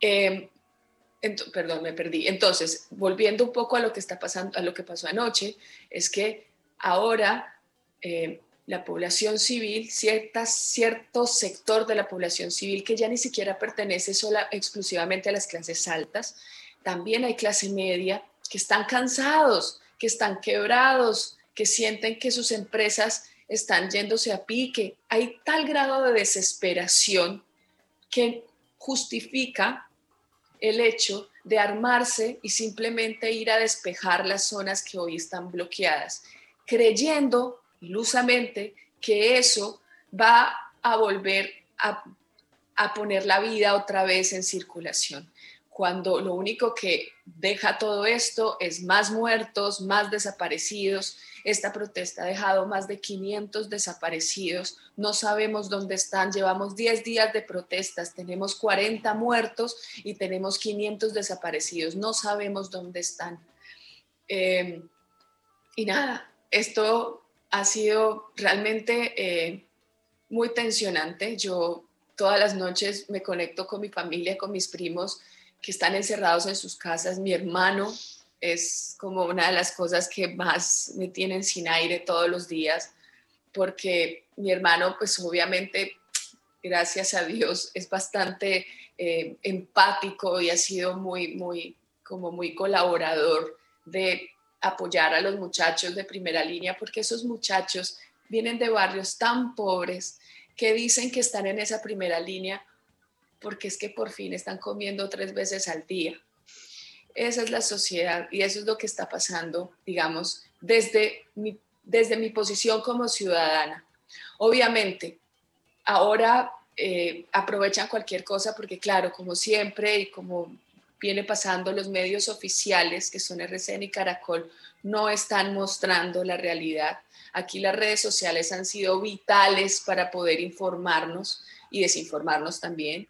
Eh, pero, pero no hay un apoyo del Estado de ninguna manera, no hay una voluntad política para salir de acá. Lo que yo siento y lo un poco analizando también es que nos van a llevar a un estado de sitio, de alguna manera, si estoy usando mal el término, por favor, discúlpenme, Sí, sí.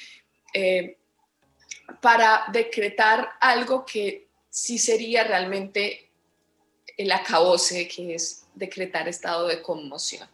Un estado de conmoción le da toda la posibilidad al Estado de que ejerza toda su fuerza política, su fuerza pública y su fuerza de guerra en contra de toda la ciudadanía sin protección alguna.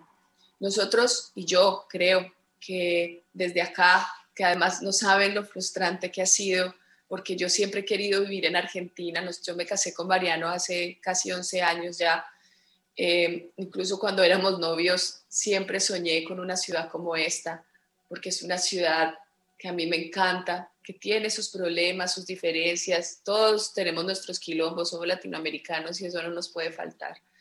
Pero siento que Argentina de alguna manera, Buenos Aires como tal, no hablo de Argentina en general porque no conozco más allá de Buenos Aires, tiene una dignidad que también se ha ganado a pulso, tienen un pensamiento político y crítico muy avanzado con respecto al resto de Latinoamérica. Y para mí siempre fue un sueño vivir acá. Trabajé muchos años, trabajamos Mariano y yo muchos años para poder lograrlo. Y hoy que estoy acá, no quiero sino estar allá. Eh, paradojas de la vida, ¿no? Porque... Es una metáfora de la vida. Caro, te quiero preguntar, vos recién criticaste la cobertura de los medios y sos la actriz de la novela que más rating tiene en Colombia. Primero, destaco tu valentía. Si hay otros actores, actrices sociales, cantantes, vos has interpelado a algunos en las redes sociales, porque además quienes te conocemos y te seguimos, tenés unas agallas y sos muy, sos muy brava en el mejor de los sentidos. La verdad es que transmitís un power increíble. ¿Cuál es la importancia de que en principio vos en lo personal, una actriz se pueda revelar aún con todos los beneficios que te podría traer quedarte más callado, poner una frase solapada que no dice nada? Y en segundo lugar, ¿cuál es la incidencia que pueden tener hoy eh, personas de incidencia en que haya presión internacional para que el gobierno de Colombia pueda dar un fin al conflicto sin más represión? Yo lo único que siento que es posible que esto pare o por lo menos que, que el mundo entienda qué es el centro democrático, qué representa, qué representa un personaje como Álvaro Uribe Vélez, eh, que finalmente es la gran cabeza de todo esto. Álvaro Uribe ayer puso un tuit donde decía que la ciudadanía tenía derecho a defenderse y que lo más importante era la autoridad. A la hora, toda esa gente se armó. Exactamente, que había que repartir plomo porque ese precisamente es una frase que tenemos tan metida en nuestro ADN que, que es asqueroso porque es que eso es como esa representación de, de Pablo Escobar, lo que heredamos de, de, esa, de esa parte y, y me produce asco realmente. Mira, yo te puedo decir que yo esta vez creo que he sido más activa que antes porque yo siempre he sentido miedo, siempre, el miedo siempre está ahí. Miedo a, no sé, no, no sé si a perder el trabajo, porque gracias a Dios desde muy chiquita creo que he sido muy organizada y, y finalmente mi carrera no se define por la cantidad de televisión que yo haga. Tengo las posibilidades de hacer teatro o de hacer otras expresiones artísticas que no tienen y, y no dependen, digamos, de un, de un medio que, que, he sido muy afortunada eh, porque pues sí, he hecho todas las telenovelas colombianas que hayas podido imaginarte y, y, eso lo he venido construyendo desde muy pequeña, pero eso no, digamos que de alguna manera cuando estaba tan, tan, tan activa, sí, daba miedo, daba miedo porque la gente te dice, no, vas a perder el trabajo, no te van a volver a llamar nunca, te van a vetar, eh, cosa que realmente ha pasado con compañeros que son grandes, grandes actores y cada vez los llaman menos yo de alguna manera pude organizarme desde muy joven y no depender 100% de eso. Me daría una lástima porque me gusta actuar, me gusta mi trabajo, pero pues es que a mí la televisión no me va, el no hacer televisión no me va a quitar el seguir siendo una actriz y siendo una, una artista, eh, artista. Eh, pero es que esta vez era imposible quedarse callado.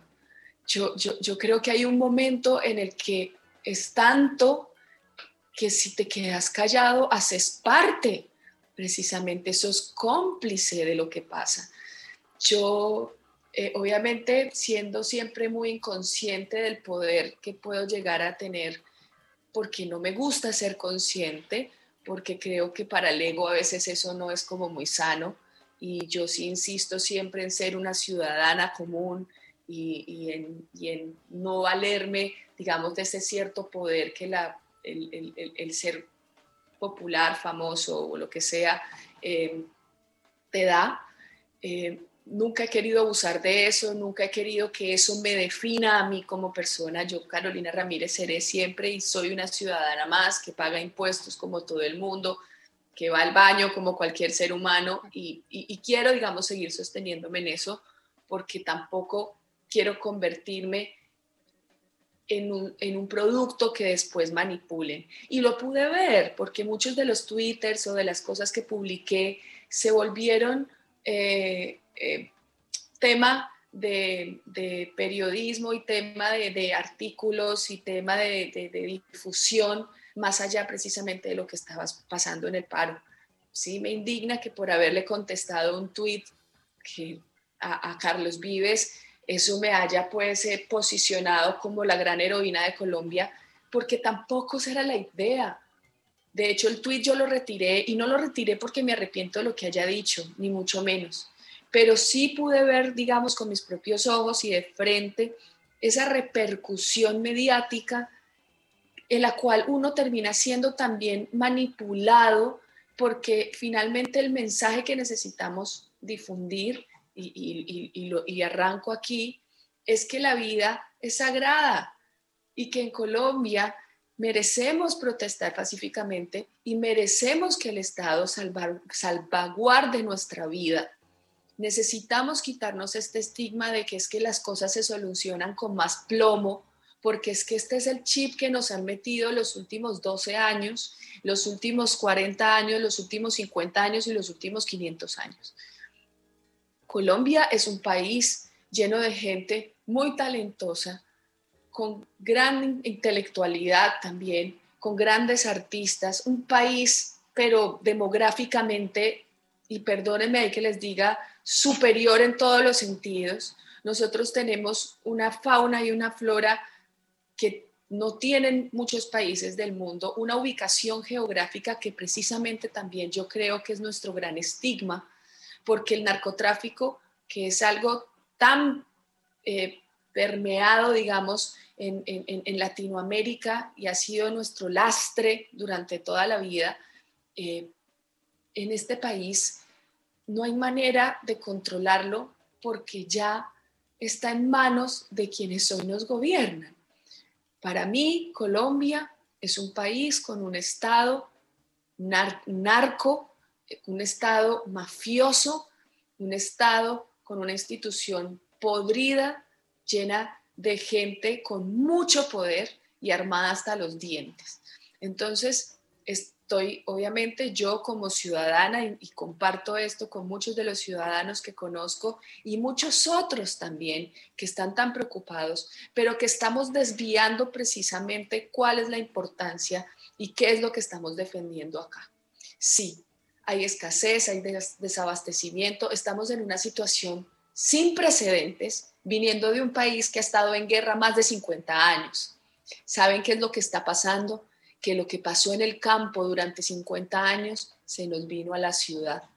El campo colombiano ha vivido esta guerra durante 50 años y es ahora en las ciudades donde lo estamos viendo, donde lo estamos viendo con nuestros propios ojos.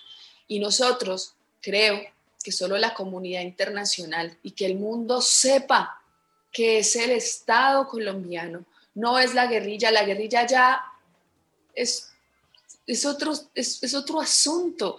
No- nos están queriendo meter que la guerrilla está metida acá, que las fuerzas de izquierdo castrochavistas están metidas acá, y ese dejó de ser el discurso hace mucho tiempo, pero hay mucho colombiano de a pie que todavía lo tiene y que todavía está convencido que es que la culpa es de la izquierda y es que la culpa es de otros y no se dan cuenta que la culpa siempre ha sido de nosotros, que vamos a votar poquitos porque en Colombia el voto no es obligatorio y que siempre durante tantos años hemos dejado que unos pocos pongan a un Congreso asqueroso y nefasto, gigante, que mantenemos con el sudor de la frente todos los colombianos de a pie. Yo, perdónenme si yo me considero una colombiana de a pie, porque obviamente yo desde el privilegio eh, puedo decir muchas cosas, pero sí conozco al, al ciudadano de a pie, tengo familia ciudadana de a pie y por ellos también hablo, aunque yo esté en el privilegio de ser un artista, que como artista me da la posibilidad de estar un poco en el medio de uno y del otro.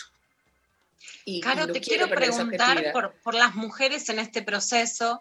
Cuando fui a Colombia, que también acompañé, por ejemplo, la denuncia de una periodista como Vanessa Restrepo por violencia sexual, las denuncias implícitas o explícitas sobre Uribe y sobre su propia conducta son claras en Colombia, y sobre lo que también significó el narco, los militares y los paramilitares para fomentar la violencia sexual contra las mujeres. Hoy también hay algunos flyers que vemos desde Argentina, como sobre Daniela Soto en, Cali, y te quiero preguntar también, ¿cuál es la situación de las mujeres que escuchamos, que sabemos que acompañan? ¿Cuál es la violencia contra ellas? ¿Y cuál es el riesgo de los retrocesos? Porque cuanto más plomo, más peligro además específico para las mujeres también hay. Bueno, todos sabemos que en una guerra eh, el- el- la, violencia sexual es una máquina de guerra, es, es- es una de las máquinas de guerra más poderosas. Eh, el campo lo ha vivido en carne propia eh, cuando en las tomas milita- eh, paramilitares, en las tomas guerrilleras, la cantidad de violaciones a mujeres sistemática que, que- que- que han padecido. Colombia es un país de madres cabezas de familia, de madres viudas, pero también de hombres que nunca eh, respondieron por sus hijos. Eh, en Colombia hay un gran, una gran, gran falta de padres, ¿no? Y de esa figura eh, de paternal, porque han sido las mujeres las que han sacado precisamente adelante solas una cantidad de población que hoy en día, perdónenme que es que me apareció una cosa ahí al frente y no me deja verlas. Ay Dios, listo. Eh, y, y la violencia sexual siempre ha sido una máquina de guerra aquí. Eh, estamos muy preocupados también porque más allá, digamos, de los desaparecidos y de los asesinados por el Estado, también se están presentando violaciones eh, sexuales, carnales a, mujeres. Hay muchas chicas desaparecidas en ese grupo. Me pregunto yo qué están haciendo con ellas en estos momentos, qué está pasando con esos chicos, dónde están, qué les están haciendo, estarán vivos, Eh, los van a encontrar alguna vez. Un país que está lleno de fosas comunes y de gente que llevó toda su vida buscándolos, no puede seguir eh, sembrándose y llenándose de, de- de eso. Yo ha sido una lástima porque el proceso de paz, que además tuvo yo me recuerdo una vez, yo estaba haciendo una obra de teatro, estaba haciendo una temporada de teatro eh, y estábamos en, el sí y el no. El sí y el no fue un- una votación que se hizo porque obviamente como el país ha estado tan polarizado siempre entre uribistas y no uribistas, eh, con el proceso de paz siempre fue como la consigna de es que le están entregando el país a la guerrilla y nos vamos a volver Venezuela, ¿no? Eso también es algo que nos ha, nos ha marcado siempre y yo creo que a toda Latinoamérica, ¿no? O sea, este Sí, estigma. la, este- la este- noche en que dijimos cómo Colombia le dijo no a la paz y eran los argumentos con los que mentían que era que, que la paz era un riesgo para Colombia, ¿no? Claro, y esa fue precisamente la campaña que hizo el Centro Democrático por el país y, y la gente todavía le cree mucho a- a ese partido y sobre todo a su líder Álvaro Uribe Vélez. Entonces recuerdo que después de esa función íbamos todos sintonizando, bueno, va ganando el sí, va ganando el sí, va ganando el sí, hubo muchas movilizaciones, yo cada vez estoy más convencida que esa votación fue manipulada eh, y que el sí iba a ganar. Eh, de hecho, perdimos por 50 mil votos. 50 mil votos es un estadio de gente, o sea, eh, y cuando perdió el sí, por las razones que hayan sido, que para mí siempre fueron turbias, me acuerdo salir a la calle completamente desconcertada, desesperanzada, devastada. Me encontré una amiga en la calle y nos sentamos las dos en la vereda a llorar porque realmente estuvimos muy, muy cerca de poder, de poder lograr un país más equitativo para todos. Eh, no entendieron el mensaje, no leyeron los acuerdos, pero el acuerdo básicamente lo que hacía era empezar a ejercer la constitución del año 91, que es una muy buena constitución, pero que no se ejerce y que no, no se practica.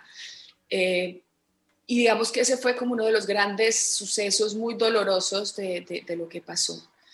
Eh, después la firmaron, pero pues obligada y como por ahí no le dieron como el, el- como que ese, ese no que ganó eh, realmente tumbó la esperanza de, de- de muchos colombianos que creíamos que por fin íbamos a empezar a construir una sociedad más justa y una sociedad en la que le invitábamos a cualquier actor del conflicto a, reparar, a resarcir, a, a- someterse a la justicia especial para la paz, que fue una justicia que se diseñó precisamente para esos acuerdos, donde se invitaba a todos los agentes del conflicto, no solamente guerrilla, paramilitares, militares, policías, población civil, que hubiera cometido crímenes de lesa humanidad, crímenes eh, que, hicieron parte de esa guerra con las FARC y que iban a recibir una justicia especial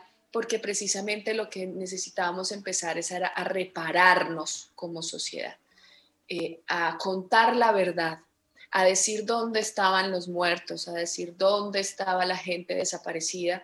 Y eso de alguna manera iba a poder crear esa memoria de la guerra que hoy ustedes tienen tan clara y que tienen tan, tan puesta, eh, tanto museo de la memoria, tanto museo de los caídos. O sea, ustedes tienen, y, y, eso es una de las cosas que yo realmente admiro de esta ciudad y de este país, es que la dictadura fue y es cero tolerancia a algo que vuelva a medio parecérsele. Eh, supe, y, y esto obviamente yo no, no, estoy muy enterada de la historia argentina profunda, pero lo sé pues porque estoy casada con un argentino que además se interesa mucho por su país y, y, me cuenta todas sus historias. Sé que por dos muertos y mucho menos a un presidente le tocó salir en un helicóptero. Nosotros llevamos en estos momentos 40 muertos, 500 desaparecidos en 10 días y la orden del presidente anoche fue, tienen derecho a matar salgan y defiendan lo suyo, que tienen todo el derecho. Tanto así que las Fuerzas Armadas están con estas personas. Yo no entiendo cómo en un país donde en teoría el porte de armas es ilegal, todos tienen un arma y frente a la policía disparan y la policía no hace nada, no hace nada. Y ayer atentaron contra la minga indígena, que ha sido para nosotros, los manifestantes, eh, un ejemplo de lucha, un respeto por, por, nuestros hermanos indígenas.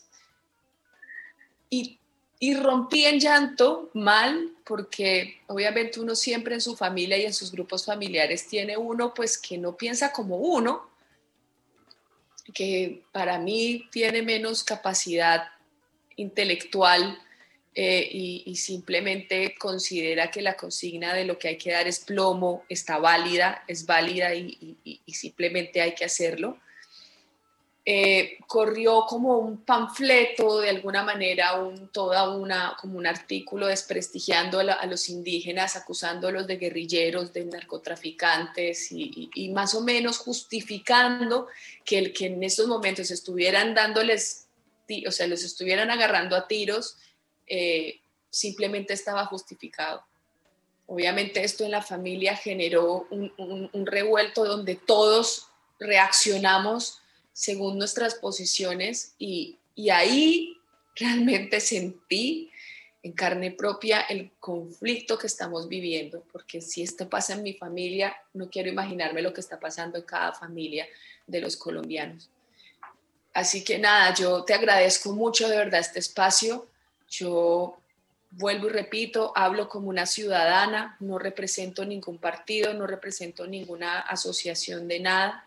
Soy una colombiana preocupadísima por la situación, soy caleña, así que me duele mucho más lo que está pasando, porque amo mi ciudad, porque ciudad, una ciudad como Cali que tiene tanto para ofrecerle al mundo a nivel cultural, una ciudad que siempre se ha destacado por su alegría, por por, una sociedad que, que, ha salido adelante con la música, con, con la danza, con el deporte, eh, y, que no, y que veamos cada vez cómo están matando sistemáticamente a esos pelados que no tuvieron otra opción que agarrar un palo, piedras, y tengo un miedo que alguien les ponga un arma en la mano, porque ahí sí perdimos a esos muchachos que finalmente eran como la esperanza de, estas manifestaciones.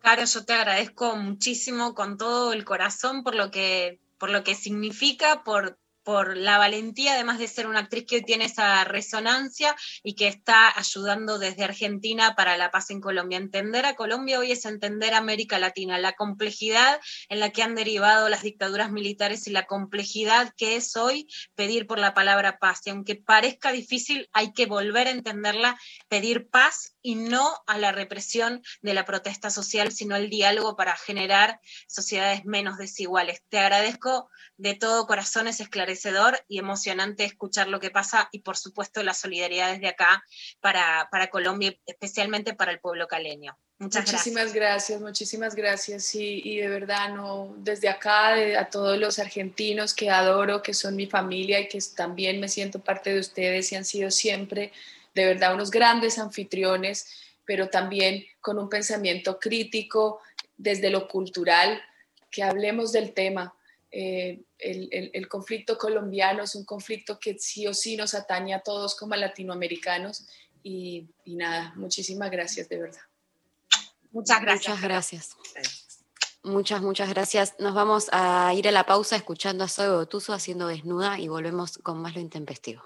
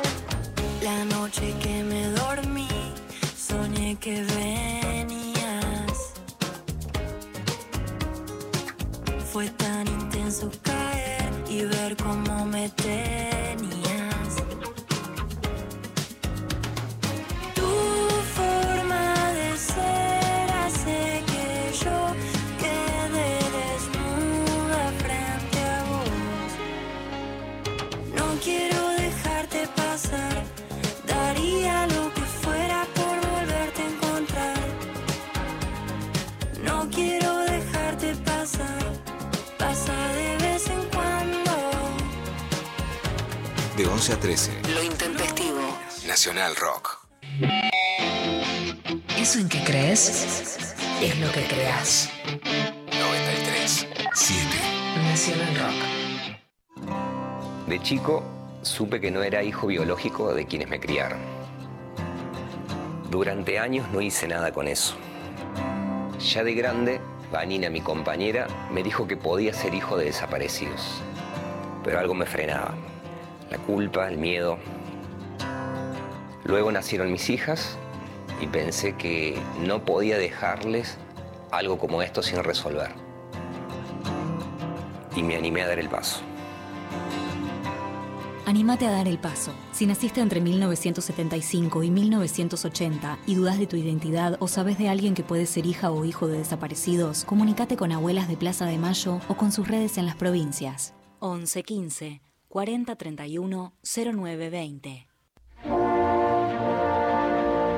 Ese momento mágico. Divino tesoro. El secreto mejor guardado. Divino tesoro. Domingos de 8 a 10. Pablo Mileo y Agustina Escobar. Divino tesoro. Por 937 Nacional Rock.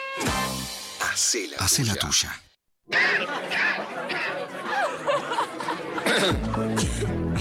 qué vas a ir a esa fiesta clandestina. Vas a volver enllenado de virus solo por ir a bailar las canciones de moda que las podés escuchar también en la radio o en tu casa sin contagiarte y sin contagiar a nadie. Y aparte seguro te cobran ahí. Un ojo de la cara, sí, la entrada. Así que quédate en tu casa. Aprovecha que después vas a poder salir a donde quieras. Y si te juntas, hacelo bien. 937 Hace la tuya. Nacional Rock. Hace la tuya. Hace la tuya. Pero no hagas cualquiera. Una tarde eléctrica. Rayos y centellas. Rayos y centellas. De lunes a viernes, de 16 a 18, Chavo Fuchs está en Nacional Rock junto a Ceci Lía, DJ Pradón y Claudia Villapun. Vení a recargar tu energía. Rayos y centellas. Rayos y centellas. Por 937 Nacional Rock. Hace la tuya. 937. Seguinos en Facebook. Nacional Rock 937. Luciana Pecker. María Stanraiver. Vero Lorca. Bueno, muy bien. Eh, estamos en- al aire. Les quiero contar que llegaron estos mensajitos diciendo, eh, dígale a Carolina que sus fans de Buenos Aires la amamos. Eh, hola, quiero compartir la entrevista a Carolina con amigues que no la pueden escuchar en este momento. Habrá link, la subirán, si va a estar La subido. vamos a subir hoy en las redes sociales de Twitter y de Instagram para que la puedan compartir Total. y hacer videitos con, con la verdad, lo, que dijo Carolina, que es muy esclarecedor. Venimos hablando de Colombia, pero fue un repaso. También la visión de alguien de Colombia sobre las diferencias y, y el impacto que tiene la Argentina en América Latina y también lo que significa que una actriz que hoy ocupa un lugar de tanta exposición en Colombia y en Netflix pueda decir cosas con tantas agallas sobre su país. Sí, súper interesante y además habla divino. La escuchabas, te podías quedar horas, Ay, horas, sí. horas. Sí, una belleza. No, no, muy clara. Bueno, sí, vamos a estar subiendo la nota, así que eh, súper invitados todos. eh, vamos a compartirla en nuestras redes apenas esté subida. eh, ahí la pueden compartir, que bueno, es súper importante en este momento. Te- bueno, voy a, voy a la grieta, así ya cerramos, Por fa- porque Por favor, porque ya, ya a esta hora tenemos hambre. Ya está, ya está, a esta hora me estoy muriendo de hambre y te cuento, les cuento que la boca de urna, bueno, cierra así, ya, el escrutinio final de... Eh, Ya está, porque hay 54 en hay Instagram. mensajes, hay algo. Hay todo, hay de todo. En Instagram eh, ha quedado 71% papas fritas, 29 ensalada, paliza total. Y en Twitter, papas fritas 68, ensalada 32. Así que así queda la votación en las redes. Pero claramente tenemos mensajitos que la gente fue mandando. Eh, vamos a escuchar eh, un audio. Pablo, pásame, por favor. Buen día, intempestives. Hoy voy a salir de mi tibieza y me voy a postular claramente a favor de la papa. No hay duda, la papa en todas sus versiones, en todos sus estilos, frita, hervida, eh, aplastada, al horno, en ensalada, tiene una versatilidad que es insuperable. No me la supera nadie la papa, así que eh, claramente la papa es la que gana. Martitegui no puede opinar nada, María, porque Martitegui tiene un restaurante que tiene el menú que sale cinco lucas los pasos, o sea que no. Eh, en cambio, estoy apasionada hoy. En cambio, Betular sí, los padres han tenido una, hay un bodegón en la ruta 2, así que el más, eh, el que tiene razón es Betular ahí. Les mando un beso grande. La amo, la amo. Me gusta la versión clasista y combativa sobre la papa soufflé. El debate sobre la papa Sí. soufflé, ¿quién puede hablar de qué? Claro. ¿Qué venís a hablar de papa vos? ¿Sabes el barrio que te falta para hablar de papa? Con eso ya, listo.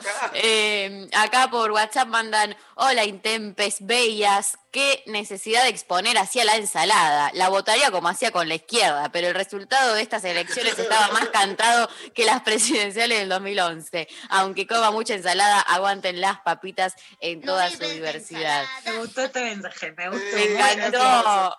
Si hubiese de algo, le sería un comodín, claramente. Eh, Uy, ya expuse. Bueno, eh, escuchemos un audio más, por Buen favor. día, intempestives. Eh, la papa frita le gana por choreo. Primero, la papa frita es único producto, no como la ensalada que tiene que recurrir a la lenteja, la palta, el queso azul o a frutos secos. ¿Qué? No, querido, papa frita se puede comer caminando. La papa frita la come cualquier clase social. No le den bola a la lorca, porque la lorca se toma unos vinos y después defiende cualquier cosa, chicas. Chao, que sigan bien. Uy, te, te prescribieron. Te, Mal, mal, mal. Con- te vieron la, la boina blanca y te anularon el voto. De todo. La remera con los dos en B y te dijeron su voto no vale. Sentí que me llamaban a dirección. No sé qué pasó. Reto total. Bueno, gracias, gracias a todos eh, por participar en el programa y la Greta del día de hoy. Eh, se nos eh, está terminando el programa, así que bueno, gracias a todos por estar ahí bancando. Gracias Pablo González, Sofi Cornel, Lari Rombolá. Gracias a Josué que estuvo hoy en la operación técnica. Y bueno, gracias a ustedes, bellas, chicas bellas. Un placer. Un placer Bonitas. como siempre, como todos los lunes. Bueno, nos vamos, eh, nos reencontramos mañana. Eh, Lula, te veo mañana. Nos vemos mañana, Mari. Un ¡Mua! beso a todos. Un beso enorme para todos. Nos vamos a ir escuchando a Juana la Loca haciendo sábado de la noche. Nos reencontramos mañana. Un beso para todos. Adiós. ¡Mua! Sábado a la noche, otra vez, solo y confundido te llamé.